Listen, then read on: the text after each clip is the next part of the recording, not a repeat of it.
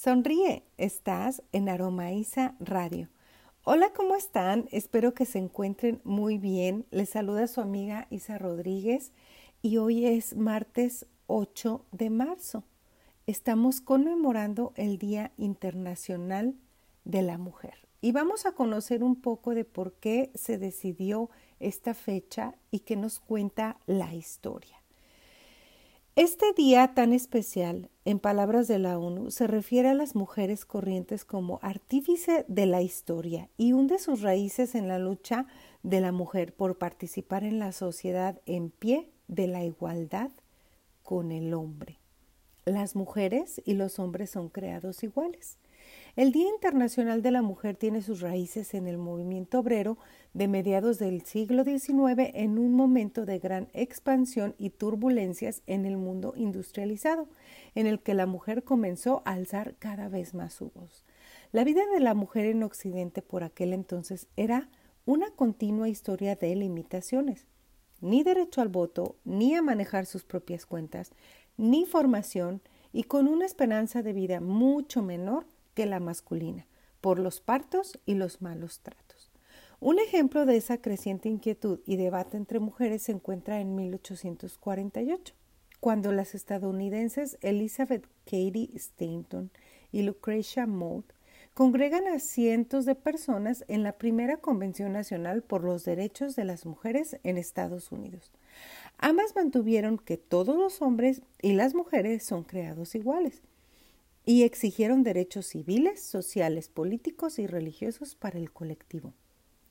Entonces recibieron burlas, especialmente en cuanto al derecho de las mujeres a votar, pero pusieron una semilla que en los siguientes años fue creciendo. Destaca la ONU en un especial sobre el activismo de la mujer a lo largo de los años.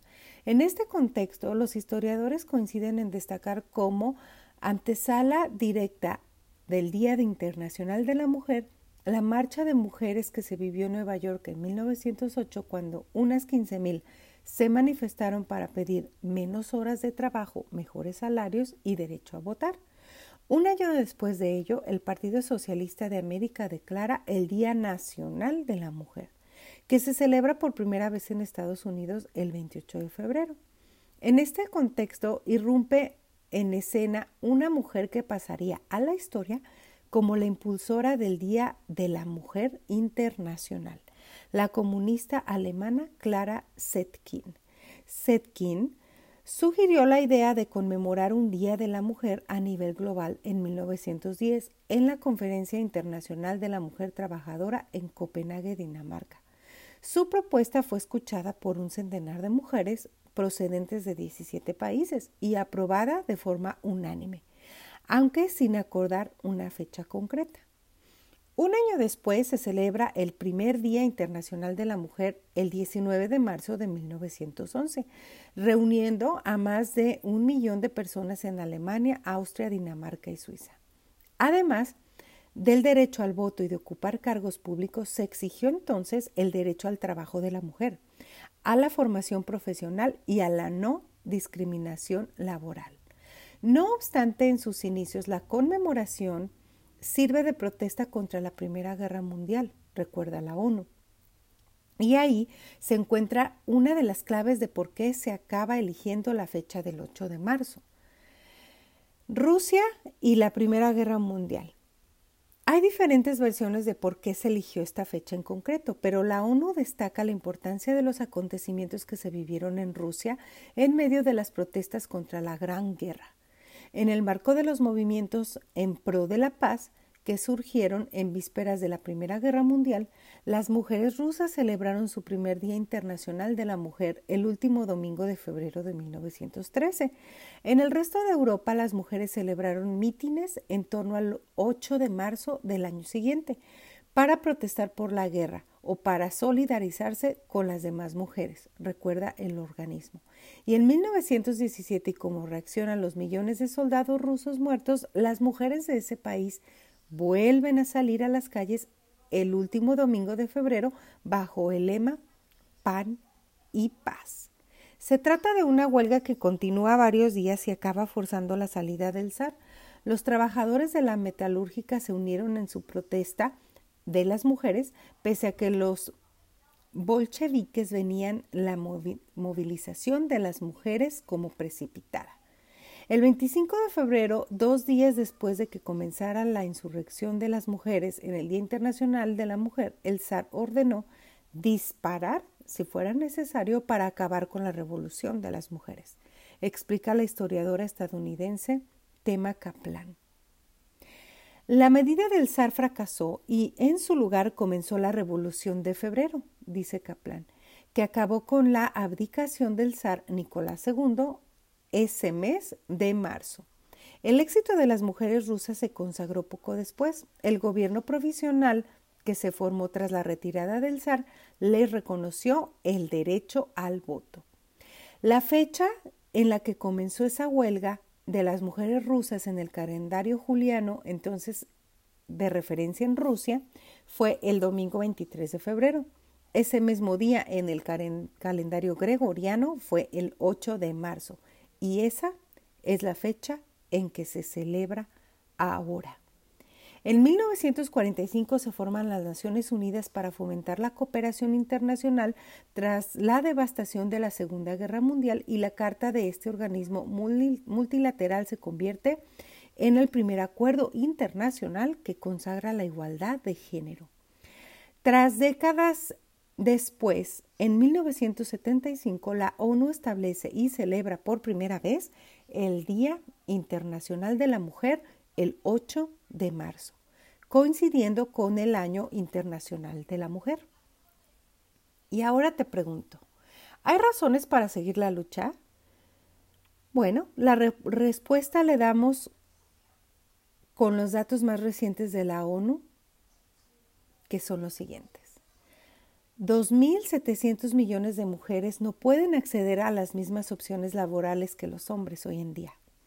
En 2019, menos del 25% de los, de los parlamentarios eran mujeres. Una de cada tres mujeres sigue sufriendo violencia de género hoy en día. De las 500 personas en puestos de jefatura ejecutiva que liderean las empresas con mayores ingresos en el mundo, menos del 7% son mujeres. En los 92 años de historia que tienen los premios Oscar, solo cinco mujeres han sido nominadas en la categoría de mejor director. De las cinco, solo una ganó el premio. Y hasta 2086 se considera que no se cerrará la brecha salarial si no se contrarresta la tendencia actual. ¿Y tú qué piensas? ¿En qué piensas cuando conmemoramos este Día Internacional de la Mujer del 8 de marzo. ¿Tú has vivido alguna situación por las cuales se alza la voz el día de hoy?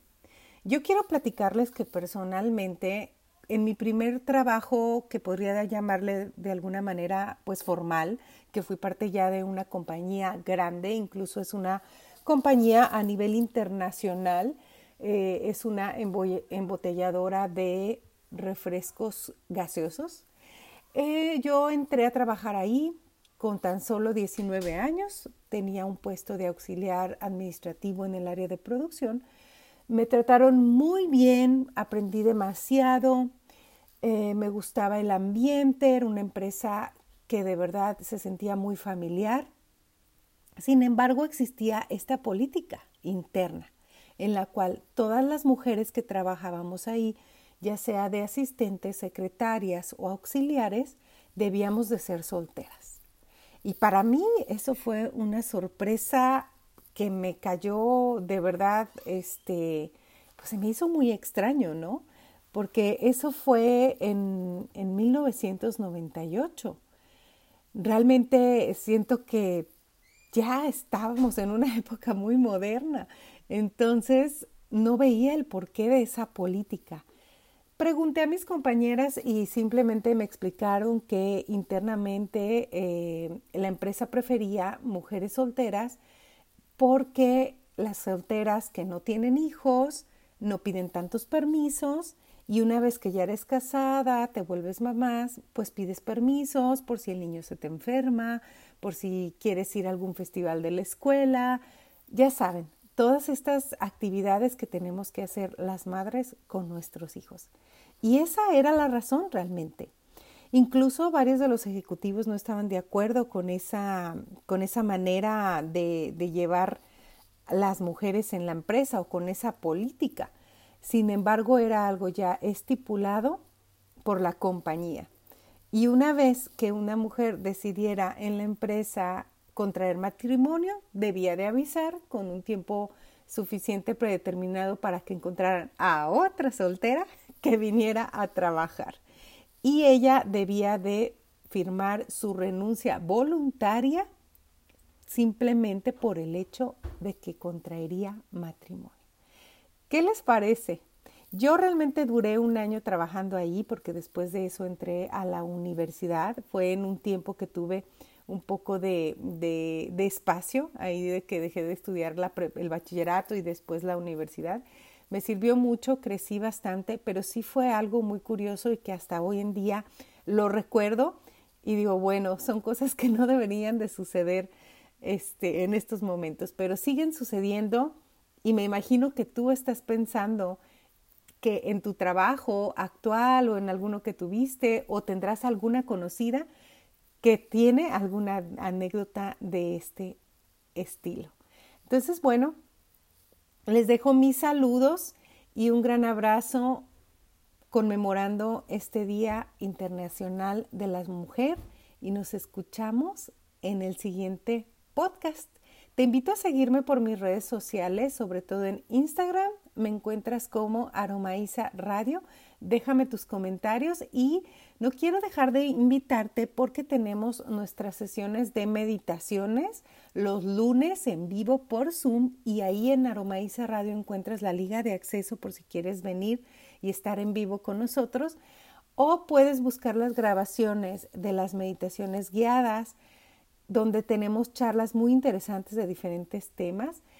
Las puedes encontrar también en el canal de YouTube de Isa Rodríguez. Cuídense mucho y nos escuchamos a la próxima. Y recuerda, sonríe, estás en Aromaiza Radio. ¡Chao!